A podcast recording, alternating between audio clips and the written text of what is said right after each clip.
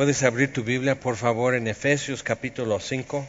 Hemos estado viendo aquí cómo viene aterrizando las verdades acerca de la gracia, acerca de la elección de Dios, acerca de, la adopción como hijos, acerca de regeneración por su espíritu y todas esas cosas, nuestra, nuestra relación eh, eh, en espacio es estar a la diestra de Dios en Cristo. Entonces, todo eso cómo se ve cuando lo estamos viviendo. Entonces en versículo 1 dijo eh, que seamos imitadores de Dios como hijos amados y andar en amor. Y luego eh, aclara y especifica cómo es ese amor entonces. El amor de Cristo que al entregarse y ofrecerse como sacrificio.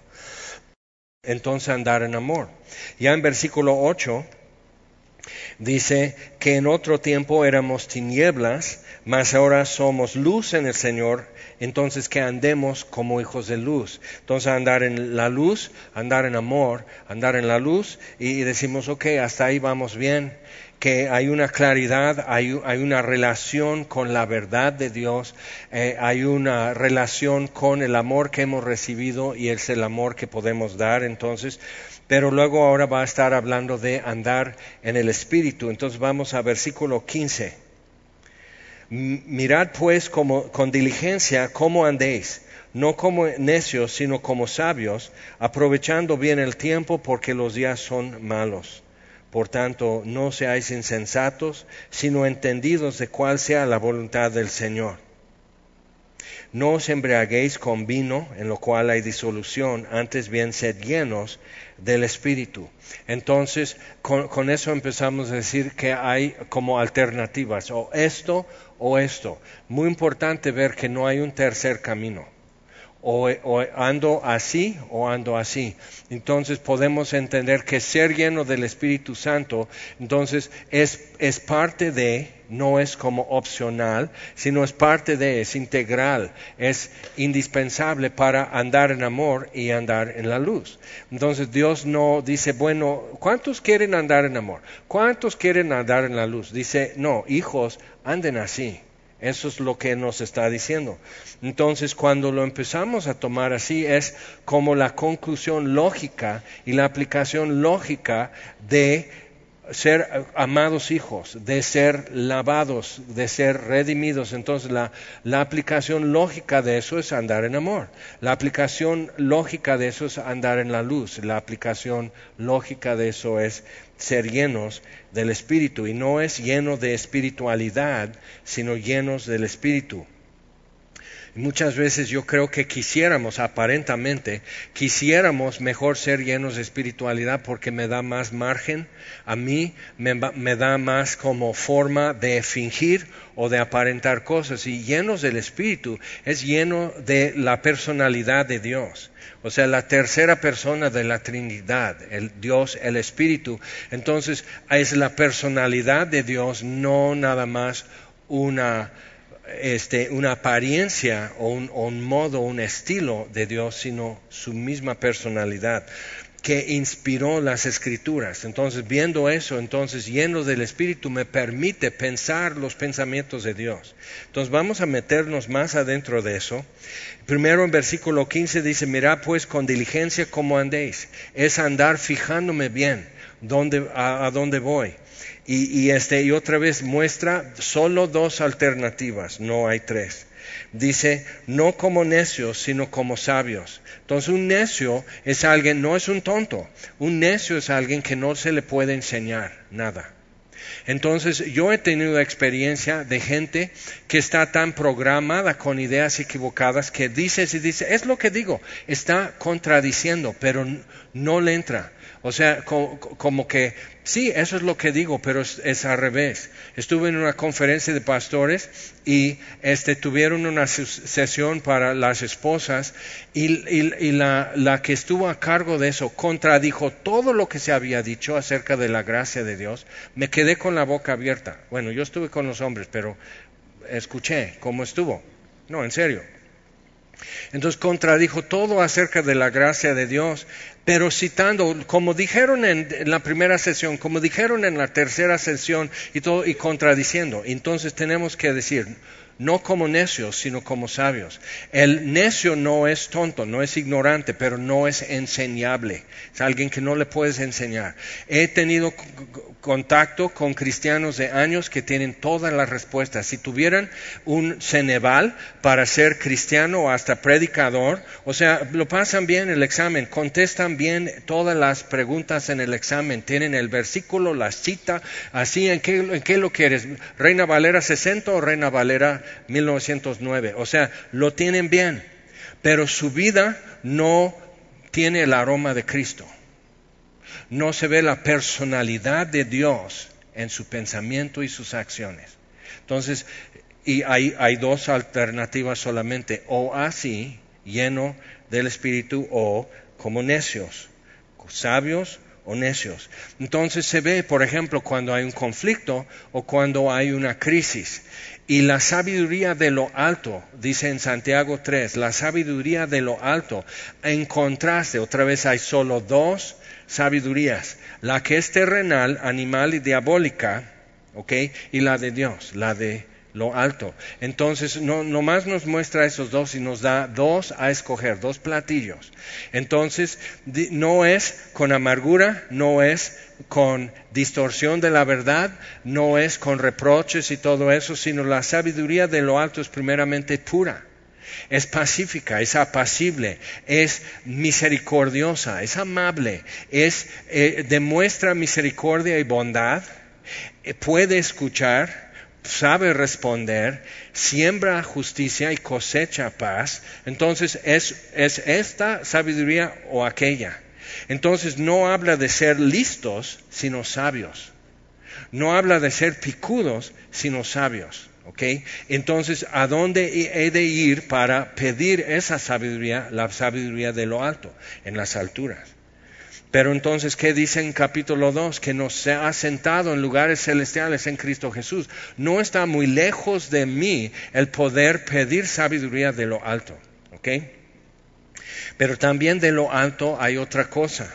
Entonces, aprovechando bien el tiempo, porque los días son malos. Entonces, la, la alternativa de ser aprovechado, eh, o sea, que, tu tiempo, tu vida y todo eso esté marcando pasos y, y así, es ser disperso y desaprovechado.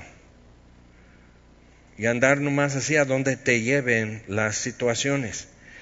Entonces, el, cristiano sí reacciona ante la adversidad, pero lo que yo veo también es un síntoma eh, que suele suceder en cristianos de que su vida realmente es una serie de reacciones y no hay un impulso y no hay como un motor que los está llevando.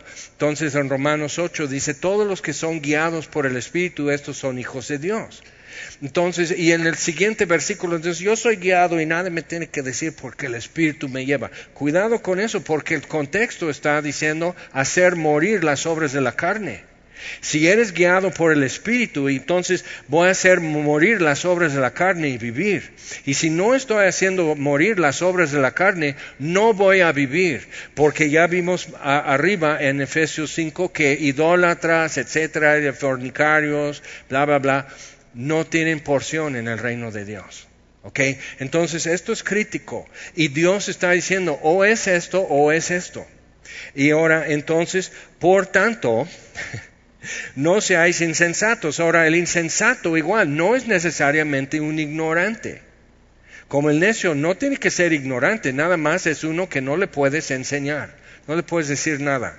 Entonces dices, oh, oh, sí, a lo mejor ya te, está quedando un post-it aquí que, o aquí en tu espalda, checa que alguien te lea lo que ya pegaron a tu espalda. Entonces, no como necios, sino como sabios, no como insensatos, sino como entendidos. Ahora, el insensato, la palabra aquí en el Nuevo Testamento es equivalente a decir bofo o cabeza hueca.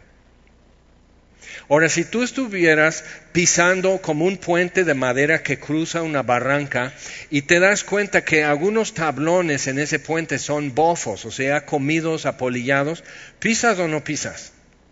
Entonces es madera bofa. Tiene huecos, está comida. Entonces, cabeza hueca. Pero entonces, ¿qué, ¿qué, tendría yo que hacer para no ser bofo, para no ser insensato, no tener cabeza hueca? Buena pregunta. Por eso vamos a seguir viendo. Dice versículo 18. Si estoy entendiendo, en contraste, cuál sea la voluntad del Señor. Versículo 18 no, no me brinca tanto, simplemente encuentro y digo, oh, pues claro, tiene sentido. Dice, no se embriaguéis con vino, en lo cual hay disolución, antes bien sed llenos del Espíritu. ¿Por qué pone esos dos en contraste? Pues Hace 15 años, cuando nos mudamos a Cuernavaca y boda tras boda, tras boda, tras boda, y uno que otro 15 años, este, dije, bueno, pues este, aquí en Cuernavaca como que tienen otras costumbres. Entonces llegó el día que yo dije, ya, si quieren una boda semillosa, como decimos, si quieres que esta iglesia sea como el, el, la ubicación, y no estoy hablando del auditorio, sino la comunidad que somos. Que esto sea, quieres tu boda religiosa y todo bendecida y quieres la bendición de Dios, amén. O sea, quieres todo eso, entonces no hay alcohol en tu boda. Punto. Y incontables veces es que mi hermano, mi tío, mi papá, o sea, no van, me reclaman por sus invitados. Digo, perdón, tu papá no se está casando, ¿sí? O tu tío, o tu, hermano, o, o sea, fue muy duro para mí porque entonces parece que yo soy el legalista, pero acuérdate, los que siempre están partiendo pelos y peleando cada punto y diciendo aquí está la raya y la pelota no salió fuera, son los legalistas. Y el amor busca el beneficio del amado. Y hay gente en cada iglesia que es muy difícil tener una botella de vino en la mesa, es muy difícil. Entonces, por amor, ya que su boda se trata de amor, entonces, por amor, no va a haber sustos y desmayos y todo. digo, por, ve al super, no es criminal, ve al super y compra lo que te gusta. Pero tienen miedo que alguien de semilla o de algún hermano en Cristo los vea, digo, bueno, entonces ya tu conciencia te está condenando, no yo. Pero es eso, se transforma la ocasión en otra cosa. Y no he visto tan solo una excepción. Entonces dijimos, pues ni modo, me obligaron a decir, a tomar una postura sobre eso. Un ejemplo, hubo una boda y la novia invitó a todos sus amigos de reventón, no va a haber alcohol, no va a chupe, amigo, pero quiero que vayan a mi boda. entonces ahí están como refunfuñando y todo, pero fueron. Todos dijeron a una voz después, es la primera vez que me acuerdo de qué fue esta boda. Y me acuerdo lo que, ¿cómo lo llaman? ¿Padrecito? ¿O qué es ese papacito? Es el pastor. Ah, es el pastor. O sea, no tenían ninguna noción de estas cosas, pero les quedó claro todo lo que fue la ceremonia, abrir la Biblia y por qué regalar esto, por qué hacer el otro, todo les quedó claro. Pero ¿sabes quién se quejaba de que no hubo vino?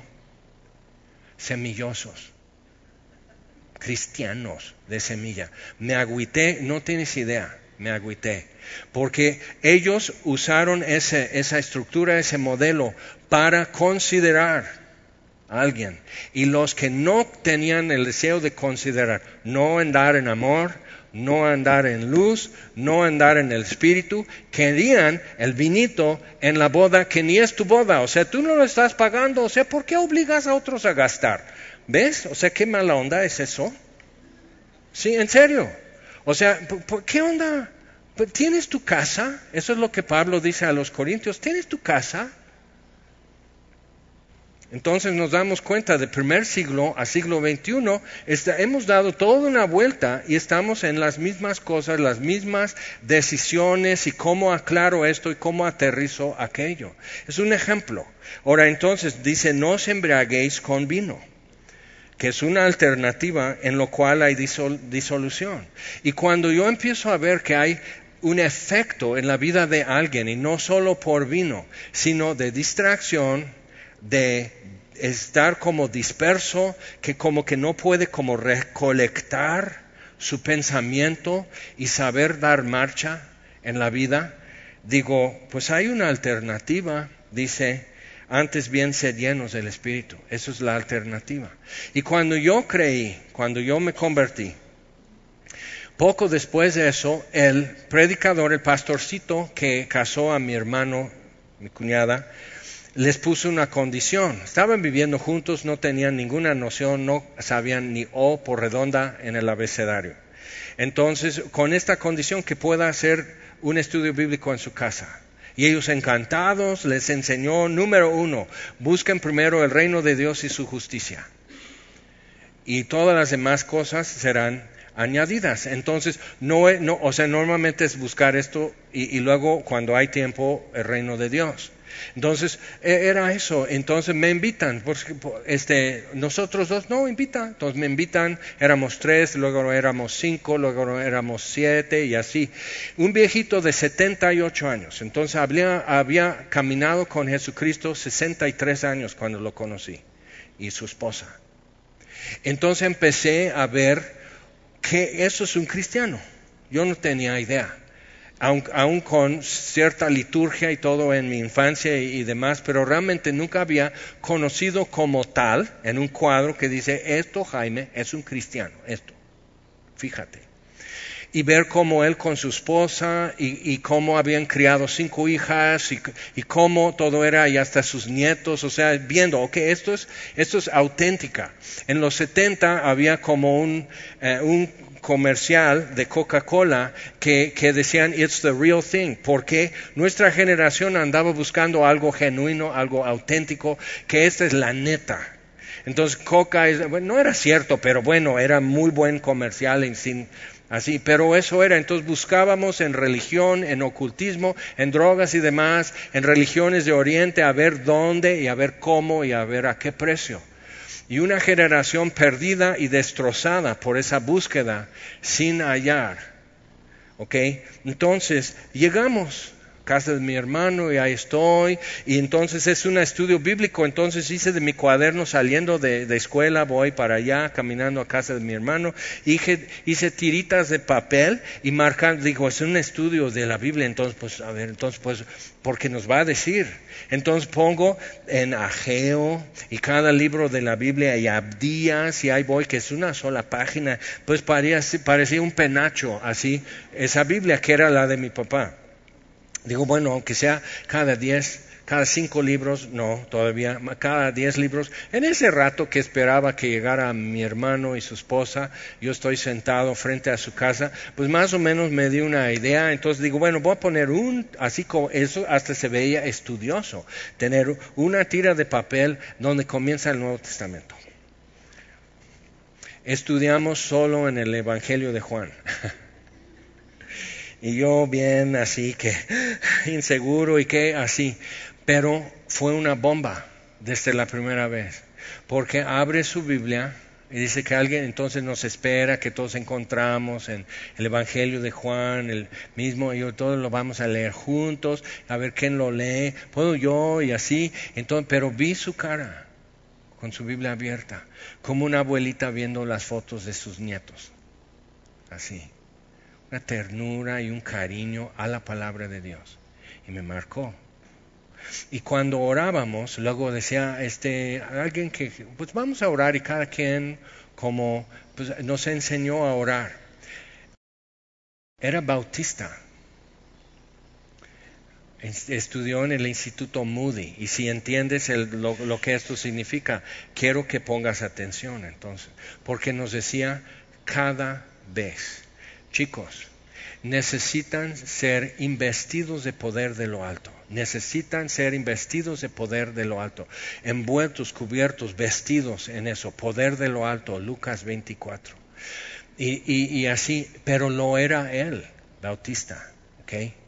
Lo era él. Y cuando orábamos así, amén. Amén. Pero sentías cuando él oraba primero cuando nos dejaba orar como libremente y éramos, o sea, no no sabíamos pedirnos, o sea, qué vergüenza. Pero así, él con un gusto de escuchar a estos greñudos orar. Un gusto tan simple, tan sencillo de invitarnos a la conversación que él ya tenía. Y cuando él oraba, sentías que, él estaba retomando una conversación que tú habías interrumpido platicando o hasta orando y que Él te permitía a esa conversación cuando tú orabas. O sea, un refugio, un santuario en el Espíritu cuando Él oraba. Y él había ministrado como 40 años en una ciudad muy difícil en Estados Unidos, ya pensionado, viviendo en California, tomó su pensión para que pudieran construir una iglesia y plantar una iglesia más ya en su vejez. Y, entonces era así. Entonces eso es, es un cristiano. ¿okay? Chicos, en el nombre de Él vengo, Él ya está con el Señor. Vengo en su nombre en el nombre de Jesús. Necesitan ser investidos de poder desde lo alto, porque la alternativa es disolución. La alternativa es distracción, dispersos, desaprovechados, insensatos, necios, no entendemos. Entonces checa eso, porque otra vez hay cristianos que dan correctamente todas las respuestas en el examen, tienen el perfil, o sea, les checas y todo así, tienen licenciatura y maestría, tienen diplomados, tienen todo eso, dice así, pero no está el aroma de Cristo en su vida, nomás no. Y acuérdate, el Espíritu Santo es quien dio las escrituras. Entonces tenemos que meternos en esto y decir, a ver, necesito entender, necesito captar esto más, porque entonces, ¿con qué estoy llenando el vacío? Hueco. ¿Con qué estoy llenando el vacío? Entonces puede ser que yo tenga que mover y deshacer algunas cosas en mi vida, algunos ah, pasatiempos o deportes y dices, no, no, ya toco el deporte, ¿eh? lo puedo tocar y si Dios quiere lo puede deshacer. ¿O no? No, pues sí. Entonces ahí estamos, ¿eh? pero ves que, ¿qué va a hacer? Ahora, vamos, fast forward, unos cuatro años después falleció su esposa, ella estaba viviendo en el sur de California con una de sus hijas. Yo seguía reuniéndome en una iglesia en la zona que era la que predicaba la palabra de Dios, era una iglesia presbiteriana. Entonces acuérdate, todo lo que yo sé de ser cristiano es por la boca de un pastor bautista y ahora el pastor presbiteriano enseñando así la palabra de Dios. Entonces, en una semana que alguien vino a, dar una serie de sermones y, pláticas acerca de misiones, nada más era eso. Una de las noches yo fui lleno del Espíritu Santo, en, perdón usted, en una iglesia presbiteriana, y lo único que sabía fue por boca de un bautista, y, y algunos dicen que lo único que quiero decir con eso es que Dios no respeta tu trasfondo denominacional, Señor. No le importa. Absolutamente no le importa. Y si lo tiene que tumbar, lo va a tumbar. Y si lo tiene que trastornar, lo va a trastornar. Porque te ama. Entonces, cuando él dice, dice, bueno, ustedes son efesios, entonces ustedes sí les puedo decir, sean llenos del Espíritu. Pero a estos en Colosas no los vamos a decir, porque se ofenden, porque no es su estilo. En la denominación de los colosenses no son así. Pero entonces, cuando fui lleno, simplemente era insoportable el gozo. Así, como si alguien sin, sin hacer ruido hubiera arrimado una pipa y no con agua fría, simplemente empezaba así a chorrearme así. Incontenible gozo. Pero a partir de em, eso empecé a comprobar lo que dice la Biblia, que Dios no nos ha dado espíritu de cobardía, sino de poder y amor y dominio propio, que es una mente sana. Empecé a poder pensar bien, empecé a poder pensar pensamientos libres, empecé a librarme de rencor, de envidia, de etcétera, que tú puedes llenar el espacio. O sea, empecé a tener discernimiento, a platicar con alguien, ¿qué es lo que le está pasando? Y saber qué decirle y recordar mejor la palabra de Dios para compartir y hablar con autoridad, no con insistencia, con autoridad, diferente. Y empecé a, y seguía con ese gozo y con una urgencia como de estar estancado en el mar como barco de vela. Y de repente empieza el aire y empuja y solo tienes que llevar el timón, pero ya avanzas. Así, el viento en popa, el Espíritu Santo. Entonces, y dices, ay, pues qué bueno, porque entonces llegaste aquí y nos predicas bien padre. No, no, no, no, no, no, no. Yo era un chavo de 17 años. Yo no tenía la menor intención. Pero había entendido. Necesitamos ser llenos, necesitamos ser investidos de poder desde lo alto, sabiduría de lo alto, poder de lo alto, ¿te das cuenta? Y hemos estado viendo aquí en Efesios, donde estamos sentados en lugares celestiales en Cristo Jesús, es la de ahí. Es, es lógico, es normal. Entonces no estuve ahí en una reunión, casi toda la gente de tercera edad y uno que otro como yo, greña, o sea, no sabíamos, o sea, llegas a la iglesia con mezclilla, nadie se asustó, ellos habían estado orando por toda la zona y la comunidad y por nuestra generación que se estaba perdiendo. Entonces, muy gozosos de recibirnos fachosos, desalineados, ignorantes, viajados y demás, de recibirnos. Y como el viejito, tus intentos de orar. Y luego llegar a decir, estuve platicando con uno de mis profesores ayer, pastor, y eh, así, y todo, y todo eso, ¡ah! tengo que comentarlo con alguien lo que pasó, y así, y él gozo, gozo. Pero ahora me acuerdo y digo, ay, pobrecito, ¿cómo le dimos lata? Era una cruel decepción. Ya que Dios está contestando y trayendo a esos jóvenes, y dices, ay, asústame. O sea, ¿por dónde comenzamos? Eso está muy rudo. Gozo. ¿Por qué? Entonces, cuando él decía eso, no decía, chicos, necesitan hablar en lenguas, y si no, uh, ¿quién sabe? No, necesitan ser investidos de poder de lo alto y lo era. Y se antojaba. ¿Okay? Entonces, otra vez, o sea, es simplemente, o sea, yo no hice visiones esa noche, simplemente después, pero no así tampoco tipo, ah, y así saca la basura y usa la manga larga y todo. No, simplemente, o sea, hablar. Y tuve que empezar a, a entender cuándo hablar y cuándo callarme la boca, o sea, discernir, entender qué es lo que Dios está haciendo ahorita en la calle, mi trabajo, en el súper, o sea, hablar o, no hablar. Y si hablar, ¿qué decir? Y tienes que caminar con Él. Entonces son los caminos de Dios. Pero el problema que alguien puede tener con todas las respuestas correctas es que realmente no camina con Dios. Es un estudiante de, pero sus prácticas quedan por hacer todavía. ¿Tú dejarías que un médico que nunca hizo sus prácticas tomara un bisturí empieza a abrir tu vientre? Así vamos a abrirte aquí. No, espérate, Joker, no. O sea, no. No. O sea, necesito saber quién eres.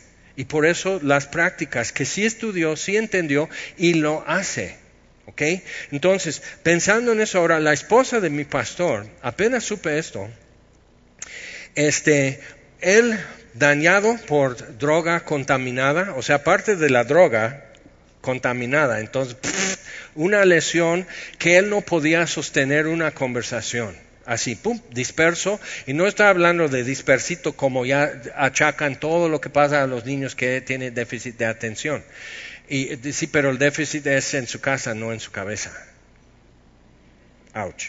Pero sí, lo dejan muy solo para que se entretenga. Entonces, y ahí está, y él no puede sostener una conversación, él existe de manera que le habían dicho ya que tú vas a estar custodiado el resto de tu vida, estás dañado, él se miraba en el espejo y de repente cambiaba su rostro y veía esta mitad volado, porque bajo la influencia de la droga entonces dispararon una pistola junto a su cabeza y cada noche soñaba eso otra vez, histérico, salía corriendo, así. Entonces llega a él así. Ella ya divorciada, no puedo criar a mis hijos junto a este hombre. lo amaba, pero tengo que quitarles eh, de esto, porque mentiroso, dañado, etc. Eso del pistolazo sucedió ya divorciados. Ya.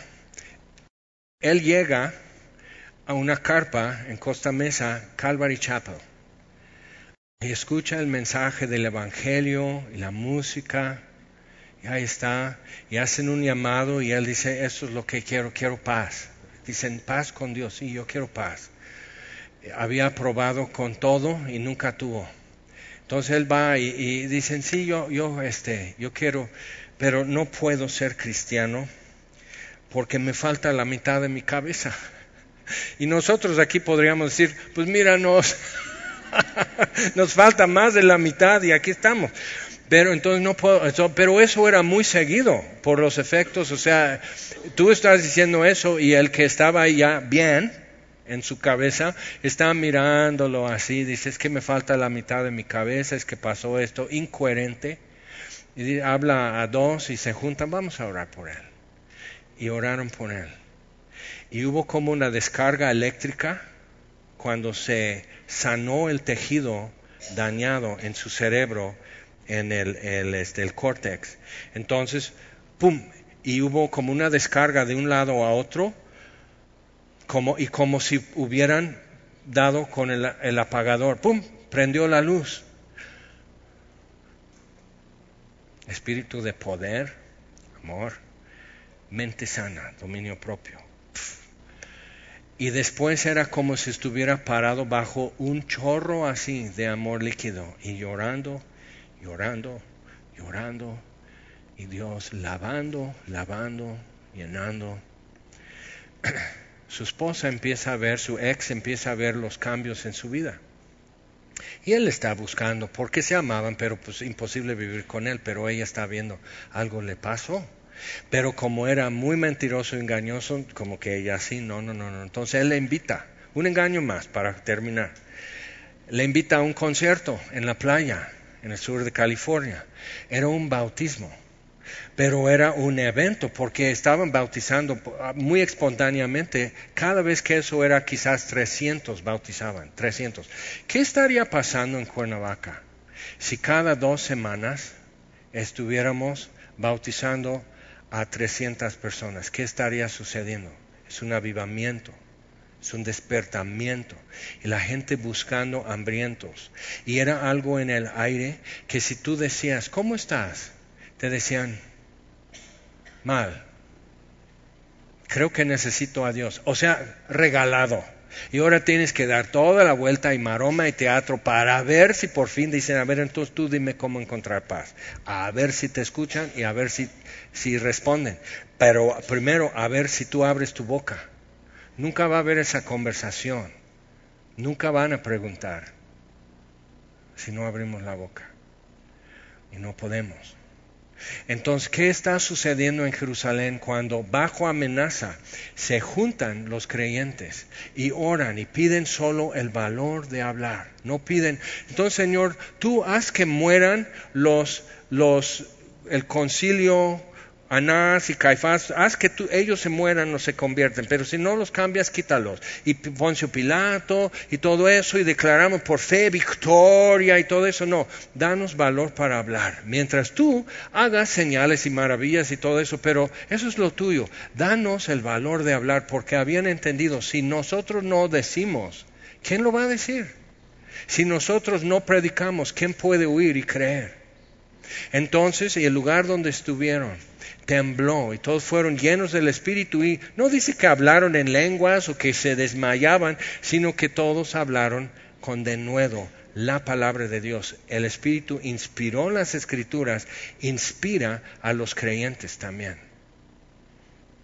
Pero como aprendimos las cuatro leyes espirituales y la ilustración del puente y todas las cosas, no estamos así. Si no tengo un pedazo de servilleta en, Starbucks, no puedo hacer la ilustración del puente. Pobre va a ir al infierno porque ahí estoy atorado. ¿Verdad que así? No, no, no. Tiene que haber algo más, algo que brote, que tenga fuerza, que empuje todo esto. Tiene que haber.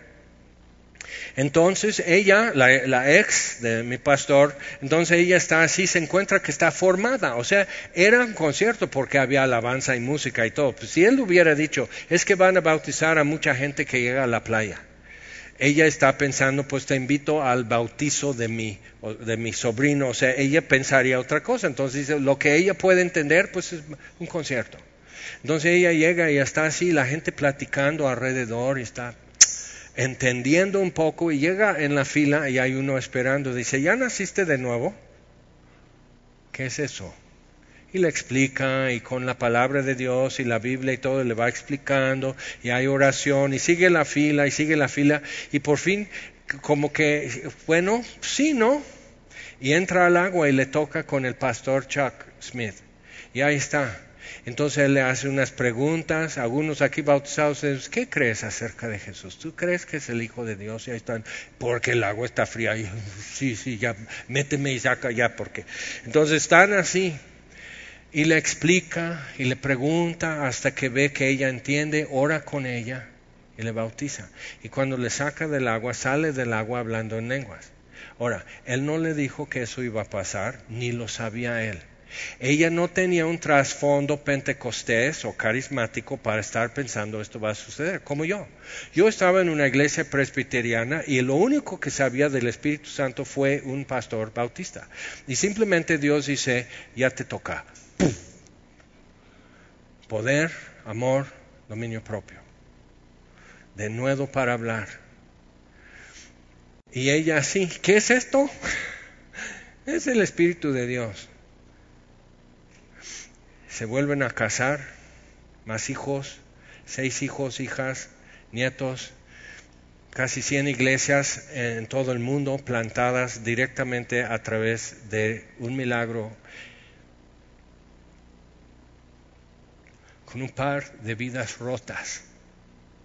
Cuando Mike McIntosh se convierte y habla de Cristo a todo el mundo, su mamá dice, me caía mejor cuando creía en ovnis porque él iba a todos bien marihuanos a esperar los ovnis en los cerros y todo, o sea, ¿cuál Tepoztlán? Eso es imitación, no, lo verdadero. Entonces, así, o sea, eh, me caía mejor cuando creía en ovnis. Y mira lo que Dios ha hecho. Y parte de, del fruto aquí está sentado. Eso es lo que está pasando aquí. Entonces necesitamos ver eso, lo que decía aquel viejito a los 78 años así, y demostrando el amor por la palabra de Dios, una conversación, orar sin cesar, y cuando siempre cuando leo eso pienso en Él. Y todos necesitamos, cristianos y cristianas en nuestra vida, que como que esto es tu, tu cuadro, esto es respirar el cielo y caminar con Dios. Es, esto es. Y, no es como que, wow, para ver a Memo Ochoa en la portería, sino decir, el día que estoy en la portería, ya sé hacer. Es, diferente. Y entonces ve cómo, como fe obra por amor, como dice en Gálatas.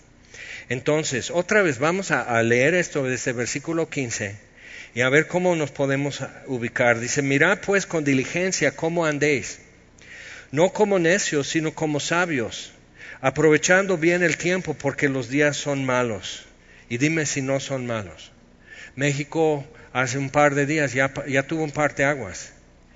Y como a nivel nacional tenemos que ver qué. Y sabes que eh, el día de mañana eso puede ser el caso de Cuernavaca, ¿sí o no? Entonces, ¿qué vamos a hacer? No, pues yo me voy para Canadá. No has estado siguiendo noticias en Canadá. ¿Ok? Están por tener elecciones y probablemente cambia la cosa muy fuerte allá. Entonces, no huyéndote, huyéndote, no hay refugio. Nuestro refugio es Jehová. Y aquí, abajo, los brazos eternos. Eso es siempre. Eso no, eso no cambia. Entonces sí es un parteaguas y podemos decir, y en el primer siglo muere un emperador y el nuevo dice, ah, bueno, pues Nerón hizo eso, yo voy a hacer doble. Entonces ellos sabían que, que su fortuna, su suerte, su circunstancia puede cambiar en un instante porque hay un golpe de Estado en Roma y cambia todo el imperio y llega contigo el efecto. Ellos sabían eso y su mirada estaba en el cielo y su esperanza y su porción y su inspiración venía desde ahí. Y entonces ahora tenemos que como para que no te distraigas mirando puestos los ojos en Cristo, te ofrecen ahora prosperidad y te ofrecen ahora salud, como si vivir otros mil años fuera la respuesta a tus problemas. ¿Quién quiere vivir mil años? Eh, nomás imagínate cuántas más elecciones, Copa Mundial, toda, la ansiedad, todos los corajes, que no puedo creer lo que hizo el portero, o sea, todo eso, imagínate. No, pues lo que es justo y bueno, pues hasta ahí ya nos vamos. Entonces, pensando en todo eso, ellos vivían estas cosas y tenían que ver o necedad o sabiduría, o insensatez o entendimiento, o vacío y bofo o lleno. No hay un tercer camino. Y puedes decir, bueno, pero Jaime, es tu experiencia, estás predicando experiencia, estás hablando de Sandy McIntosh, estás predicando experiencia. A ver, ok, háblame de tu experiencia y cómo eso anula, tu experiencia anula la palabra de Dios o la confirma. Entonces tiene que cambiar, tiene que moverse. Dice, no, pues es que no es mi estilo. Acuérdate, TEC de Monterrey, acuérdate presbiteriano, acuérdate bautista, acuérdate carismático, acuérdate, acuérdate de esas cosas. Esas, esas etiquetas que nos ponemos son una declaración de guerra contra Dios. No me hables, no te me acerques porque soy. ¿Te atreves? Llamados a ser de Cristo, dice Romanos capítulo 1 llamados a ser santos. 1 Corintios capítulo 1. Eso es, eso es lo que eres. Todo el capítulo 1 y 2, aquí en Efesios, diciéndonos quiénes somos y lo que somos. Y dices, no, pues es esto, no, pues es el otro. Es que yo soy la generación del 68, viva para siempre el 2 de octubre. Y dices, ¿sabes qué? A Dios no le intimida, no le importa y no le interesa tu historia. Él ya estuvo ahí viviendo también. Él estuvo en todo eso. Y cuando nos dice eso en su palabra, Él habla de lo que sabe y lo que sabe de mí. Y me dice, sed llenos.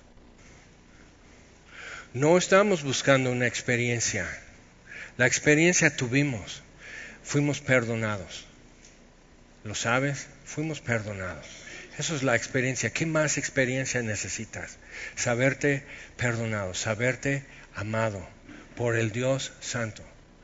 Eso es suficiente experiencia para milenios saborearlo y disfrutarlo.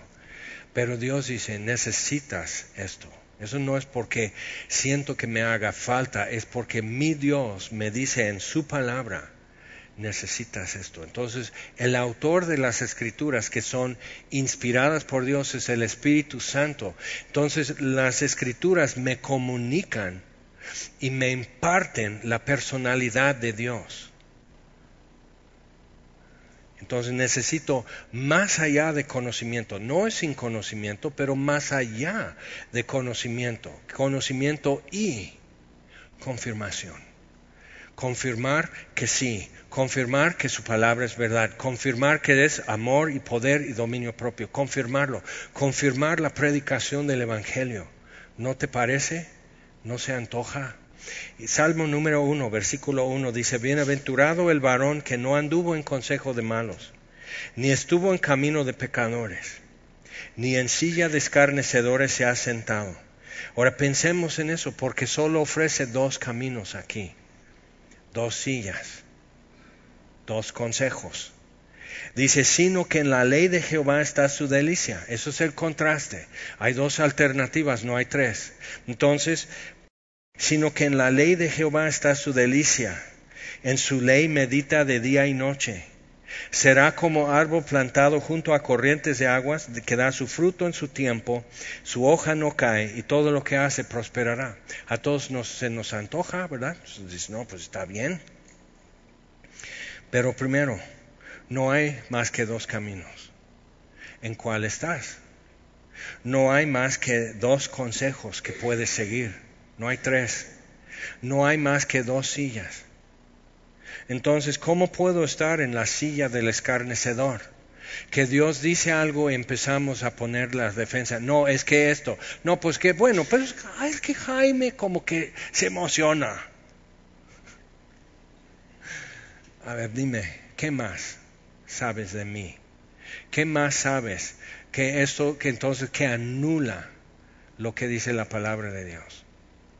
Que anula el testimonio del apóstol Pablo, el testimonio del apóstol Pedro, el testimonio del apóstol Juan, que todos firmaron con su vida y su muerte. O sea, ¿qué es lo que puede anular? Está el mismo Jesús, que lleno del Espíritu cuando fue bautizado por Juan el Bautista, entonces va al desierto donde es tentado por el diablo y responde con la escritura, con la palabra de Dios. ¿Cómo respondes tú cuando... Si el diablo se opone, lo atropellamos. Y eso, no, no, no, eso es escuela dominical, papá. Responde con las escrituras. Jesús dice, escrito está. Y venció y soportó la tentación. ¿Cómo vamos en la tentación tú y yo? Y soportó. Y así, lleno del Espíritu, llega a Nazaret y en la sinagoga abre en el libro de Isaías, capítulo 61, dice, el Espíritu del Señor está sobre mí y me ha ungido el Señor. ¿Para qué? ¿Para hablar en lenguas? ¿Para qué? Pero bueno, pues hazlo. ¿Qué? Para predicar buenas nuevas a los pobres, para vendar a los quebrantados de corazón para anunciar apertura de cárcel a los cautivos. Para este México, el de hoy, no de hace una semana, sino el México que amanecimos hoy. Para esto, Dios ungió a su Hijo.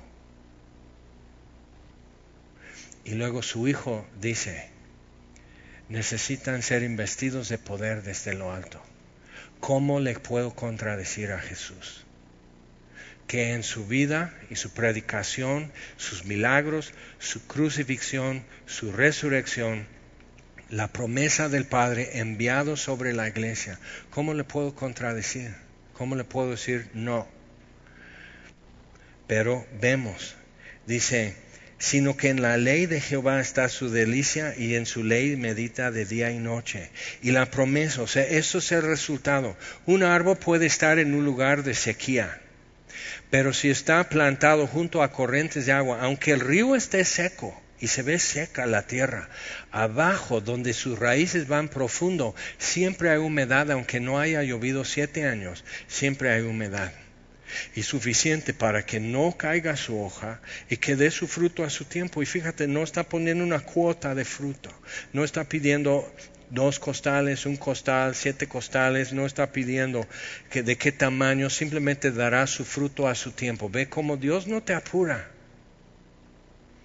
y te invita a crecer, pero ¿dónde vas a florecer? Dice entonces será como árbol plantado junto a corrientes de agua. O entonces lo que tienes que hacer es esto, es que no me nace, es que no se me antoja, es que no me late, es que no quiero ser como esto. Mira, yo nomás decía, yo no quiero ser carismático, yo no quiero ser pentecostés. Dios dice, Jaime, ¿qué te parece? ¿Quieres ser Jaime en Cristo? Ten. Y me llenó.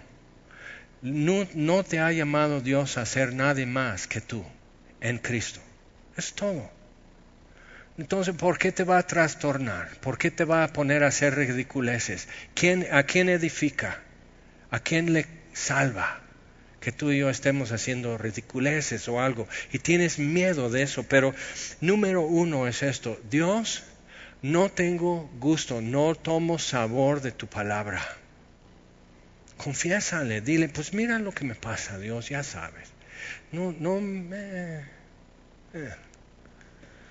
Y es obligación y no me gusta y no le tomo sabor. Dile, Dile, Dios soberano, Dios bueno. El Espíritu Santo se movía sobre la faz de las aguas en la creación. La personalidad de Dios, su Hijo dando forma y el Espíritu moviéndose sobre la faz de las aguas. Y Dios dijo, sea la luz. Y la luz fue. Entonces, ¿cómo he de andar en luz separado de su palabra? ¿Cómo he de andar en amor separado de su palabra? ¿Cómo he de andar en el Espíritu separado de su palabra? Y dile, ¿me puedes ayudar con eso? ¿Puedes hacer algo nuevo en mí? De manera que realmente tu palabra sea delicia y llene mi pensamiento. ¿Puedes?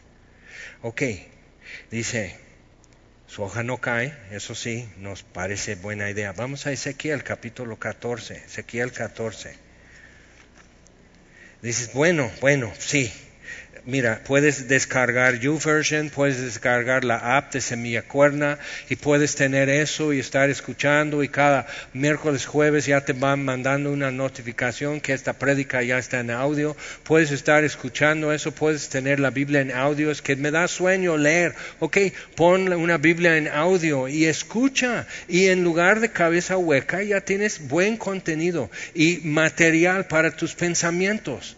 Pero lo que pasa es que cristianos hasta de años que tienen todas las respuestas para el examen, a la hora de una emergencia, a la hora de una crisis, no encuentran. Están histéricos buscando. Y dicen tonterías y están rezando a San Quilmas y tenemos que hacer todo lo posible. Ok, israelita, ya que desde escuela dominical sabes esto, ¿qué hizo Moisés con el pueblo de Israel frente al Mar Rojo? Les organizó, mira, israelitas, está Faraón atrás, entonces vamos a tener que hacer todo lo posible. Amén, amén. ¿Quién dice amén, amén, aleluya, hermanos? Entonces a soplar todos. Más, ya están hiperventilados, ya están así, viendo nubes y todo. Pues si soplamos más, se abre el mar rojo y caminamos en seco. ¿Cómo se levantó Lázaro? Habían hecho hasta lo inteligente sus hermanas, mandaron a traer a Jesús. Si hubieras estado, mi, hermano no habría muerto. Lázaro, sal fuera, vente. Y se levantó el muerto. Entonces, ¿qué? O sea, ¿cómo es el, eso es lo que ¿Cómo podemos hacer frente? ¿Con qué cara miramos a los que nos rodean? Que, en su vida, en su problema, y tú estás como loco volteando el buró, sacando, tirando el cajón, buscando siquiera una promesa de Dios. Pero bien que contestas el examen, bien que das así, sabes saludar y hacer el barbitas al pastor, todo eso lo sabes. Pero en, en la hora de crisis, estás rezando a San Quilmas, papá. ¿Cómo? El mundo se está muriendo. Tu familia, tus vecinos, gente que te importa, deja que las almas, nunca podemos orar bien por las almas porque no las conocemos, pero hay gente alrededor de ti. ¿Qué va a pasar? ¿Qué va a pasar? Entonces yo necesito, ellos necesitan. Y si no hablo, ¿cómo oirán? Me espero a otro más elocuente, me espero a otro con más unción. Jesús dice, no, no, no esperes, pide. Entonces, Ezequiel capítulo 14. Vinieron a mí algunos de los ancianos de Israel, preparados, bien ubicados, se sentaron delante de mí y vino a mí palabra de Jehová. No lo detectó Ezequiel. Él, él así, con la, con la finta, eh, mira qué respetuosos vienen a escuchar al profeta Ezequiel. Cualquiera diría, ay mira, es una reunión y están escuchando al famoso predicador Ezequiel. Nadie se da cuenta. Vino a mí palabra de Jehová diciendo, entonces lo que tú y yo creemos que nadie se da cuenta, Dios se da cuenta. Y no puedes esconderte detrás de una denominación, ni siquiera decir que yo voy a semilla. No te puedes esconder ahí. Hijo de hombre, estos hombres han puesto sus ídolos en su corazón y han establecido el tropiezo de su maldad delante de su rostro. ¿Acaso he de ser yo en modo alguno consultado por ellos? Entonces nadie diría es idólatra, nadie diría que sirve ídolos, nadie lo diría porque lo traían en su corazón, era invisible, pero no para ellos, lo traían frente a su rostro, como cuando estás dieta y traes un Oreo así flotando en el aire. Te hablan de tacos al pastor y ya olvidaste todo. Tanto te gusta, tanto lo necesitas. Han puesto sus ídolos en su corazón, el tropiezo delante de ellos. Vas a tener que sacar tus ídolos, porque ya vimos aquí mismo en Efesios 5, ningún que, y entre todos está el idólatra, tiene herencia Ninguno. Y puedes decir, no, pero yo esto, no por el otro, y fui bautizado esto y ya tomé todos los discipulados en semilla y esto y todo, sí, pero ningún idólatra tiene herencia en el reino de Dios, papá. Estás en grave peligro. Si la palabra de Dios es para ti un estorbo y un aburrimiento, estás en grave peligro. Por tu alma, ruega a Dios, por tu alma, ruégale a Dios que haga algo en ti. Y también eso, o sea, es que los ídolos, dile, Dios, no le digas quita los ídolos, por favor, eso es lo que dijeron los de Jerusalén. Ah, pues si Dios quiere que, se quiten los ídolos, que los quite. Vienen los babilonios y destruyen y arrasan a la ciudad. No, no, no, quita tus ídolos tú. No le esperes a Dios que lo haga porque no te va a gustar hazlo tú. Eso es lo que Él dice. El mismo Dios que dice, ven a mí todos los que tienen sed, también dice, quita tus ídolos. Ok, vamos a Lucas capítulo 11. Estamos abriendo camino porque esto es tan importante. Lucas 11. Jesús estaba en un lugar orando y vienen sus discípulos. Ellos desde niños saben orar. Ahora vamos a decir en unísono, porque todos así saben que cómo es. Entonces cuando terminas tu oración y va por mi mami, por mi papi, por los que no tienen y todo, ese, al final dices en el nombre de Jesús, amén. A ver, hay que afinarlo bien porque si no Diosito no escucha. A ver, en el nombre de Jesús, amén. ¿Dónde aprendiste eso? ¿Qué es eso? Esa musiquita, en el nombre de Jesús, amén. Imagínate que tú vas con alguien y le dices, oye, este, ayúdame, hazme un favor, no, préstame 200 pesos que tengo que hacer esto y se me ponchó la llanta y todo eso y así. Sí, no, sí, amén. Ay, ay, mil gracias, amén. Ay, te mando besitos, muah. O sea, empiezas a, cuestionar, ¿qué, trae? ¿Por qué me habla así? ¿Qué le he hecho pensar que así, si no hace una musiquita, no le pongo atención? Sí, o sea, es en el nombre de Jesús, pero con la, con la nota correcta, si no, no sintoniza en el cielo. ¿Qué? O sea, ¿de dónde viene eso? Y dice, híjole, pero nos está dando por todos lados. Así es, así es. Pero, o sea, ¿cómo agarramos esas cosas? Amén, amén. ¿Cuántos dicen amén? ¿Cuántos tienen gozo? Amén, aleluya, hermanos. O sea, está bien que haya un 30 segundos, ni un minuto, 30 segundos de silencio en lo que respiramos. Pero tenemos que hacer todo eso que es inseguridad, es el temor del hombre muchas veces. Entonces, los discípulos ven a Jesús orando así, dice, enséñanos a orar. Y les da el Padre nuestro como un bosquejo. Pero lo más revolucionario es que dice, y eso llega después en esta porción, les dice, digan a Dios, Padre. Eso es una revolución.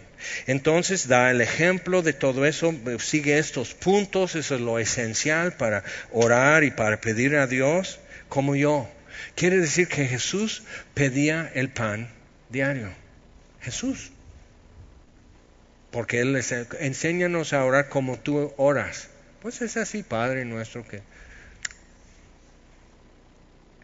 Entonces pone otro ejemplo. Dice, bueno, si tienes un amigo y ya está en su cama, ya se está lloviendo, ya puso eso, si sale de su casa a abrir el portón, se moja, hay charcos, el perro empieza a ladrar, los niños despiertan, o sea, no, ve al oxo, no, pero tú sigues tocando, entonces por fin, porque molestas, te va a dar. Entonces Jesús exagerando a propósito, que se vale molestar a Dios, se, vale estar así molestando a Dios y no se enoja.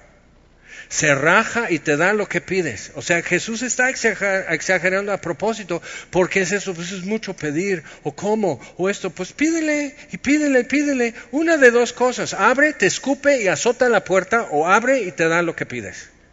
¿Cómo vas a saber si no lo intentas? Y hemos visto grandes cambios en nuestras vidas, en nuestras familias y en el país, en todo el país, simplemente por estar molestándole a Dios, así cayendo mal y no se molesta. Y luego pone esto, versículo 9. Yo os digo, pedid y se os dará. Buscad y hallaréis. Llamad y se os abrirá. Es que ya toqué mucho. Sigue tocando, papá, agarra una moneda. Si no hay una piedra, ya sabes hacerlo. Pues no hay moneda, entonces aunque sea una piedrita. Y si no con eso, con tu hocico, porque también está re duro. Sí, ya reíste si me perdonas, pero ¿cómo quieres que Dios conteste si no le hablas? Si los viejitos lo entendían, al que no habla ni Dios lo oye. Habla, grita, clama. La Biblia está lleno de eso. Clama a mí, yo responderé. Entonces, ¿Qué padre, y exagera otra vez, qué padre de vosotros, si su hijo le pide pan, le dará una piedra? Quizás le da un sape, pero también le da el pan, por molesto. Ahora si tienes hambre, cuando estabas jugando y te llamó tu mamá, no quisiste entrar, ¡pum! pero ten. Y puede ser que en este proceso Dios te ponga un sape, pero te reconoce como hijo, por eso te pone el sape también. Y o si le pide un pescado, en lugar de pescado le dará una serpiente. O si le pide un huevo, le dará un escorpión. Pues si vosotros siendo malos, o sea, lo más básico entendemos de bondad, y ni somos buena gente, pero lo básico de bondad sí entendemos. Lo muy simplemente humano captamos. Y dice, es una exageración para ubicarnos. Si vosotros siendo malos sabéis dar buenas dádivas a vuestros hijos, su pan diario, dánoslo hoy. Cuanto más el Padre vuestro celestial dará el Espíritu Santo a los que se lo piden. Es el pan diario que necesitas.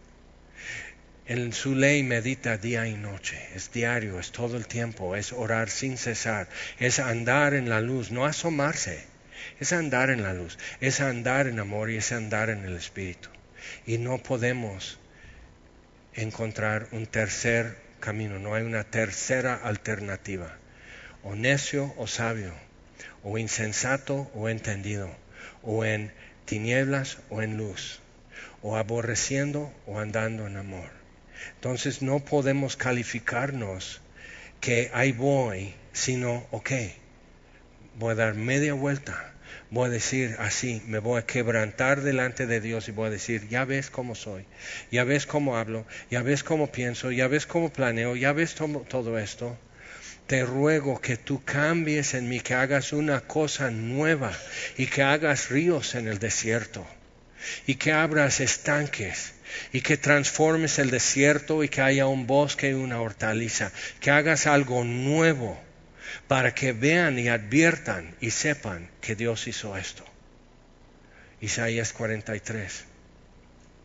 Y puedes decir, Señor, ya sabes que no quiero esa onda pentecostés. Dios no está diciendo sean pentecosteses, sean carismáticos, sean bautistas, sean presbiterianos, sean menonitas y vendan queso. Dios no está poniendo eso, está diciendo busquen mi rostro.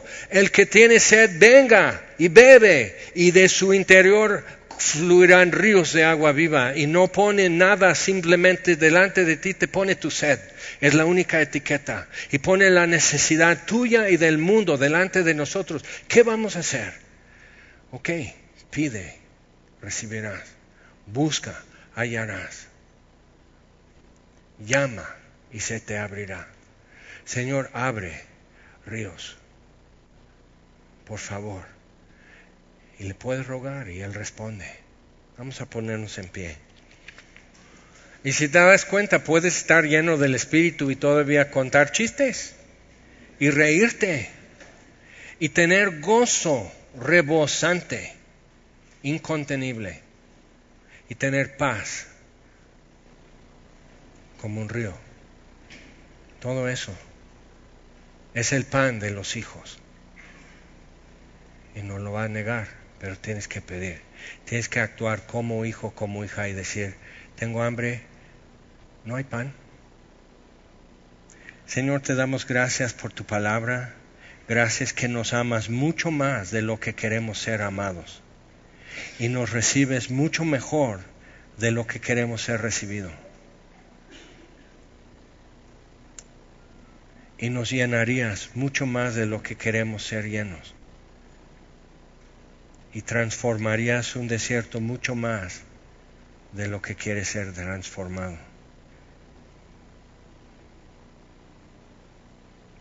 Pero nos has amado y nos has recibido y nos has transformado.